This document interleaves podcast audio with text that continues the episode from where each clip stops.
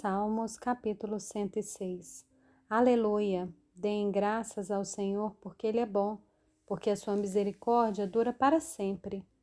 Quem saberá contar os poderosos feitos do Senhor ou anunciar todo o seu louvor? Bem-aventurados os que guardam a retidão e os que praticam a justiça em todo o tempo.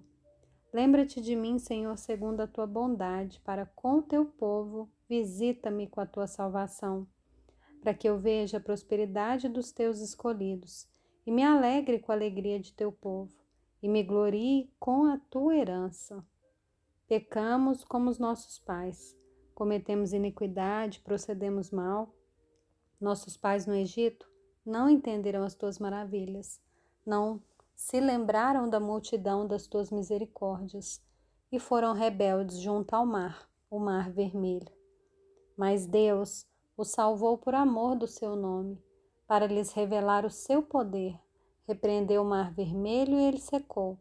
Ele os fez passar pelos abismos como por um deserto. Salvou-os das mãos de quem os odiava e os resgatou do poder do inimigo.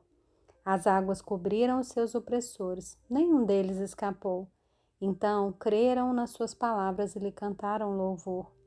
Logo, porém, se esqueceram das obras de Deus e não esperaram pelos seus desígnios. Entregaram-se à cobiça no deserto e nos lugares áridos puseram Deus à prova. Concedeu-lhes o que pediram, mas enviou-lhes também uma doença terrível. Tiveram inveja de Moisés no acampamento e de Arão, o santo do Senhor. A terra se abriu, engoliu Datã e cobriu o grupo de Abirão um fogo se acendeu contra o grupo deles, e as chamas devoraram os ímpios. Em Horebe, fizeram um bezerro e adoraram o ídolo de metal fundido. E assim trocaram a glória de Deus pela imagem de um novilho que come capim. Esqueceram-se de Deus, seu Salvador, que no Egito havia feito coisas grandiosas, maravilhas na terra de Cã, tremendos feitos no Mar Vermelho. Deus os teria exterminado, como tinha dito, se Moisés, seu escolhido, não houvesse intercedido, impedindo que o seu furor os destruísse. Também desprezaram a terra aprazível e não deram crédito à palavra de Deus. Pelo contrário, murmuraram em suas tendas e não ouviram a voz do Senhor. Então lhes jurou de mão erguida que os havia de arrasar no deserto e também espalharia entre as nações a sua descendência e os dispersaria por outras terras. Também se juntaram a Baal Peor e comeram os sacrifícios dos ídolos mortos. Assim, com tais ações, provocaram a ira do Senhor, e a peste se espalhou entre eles. Então se levantou Finéias e executou o juízo, e a peste cessou. Isso lhe foi atribuído como justiça de geração em geração para sempre.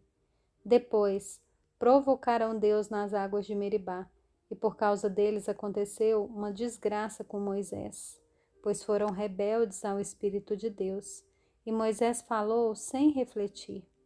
Não exterminaram os povos como o Senhor lhes havia ordenado. Em vez disso, se mesclaram com as nações e aprenderam seus costumes. Adoraram os seus ídolos, os quais se tornaram armadilha para eles. Sacrificaram seus filhos e suas filhas aos demônios.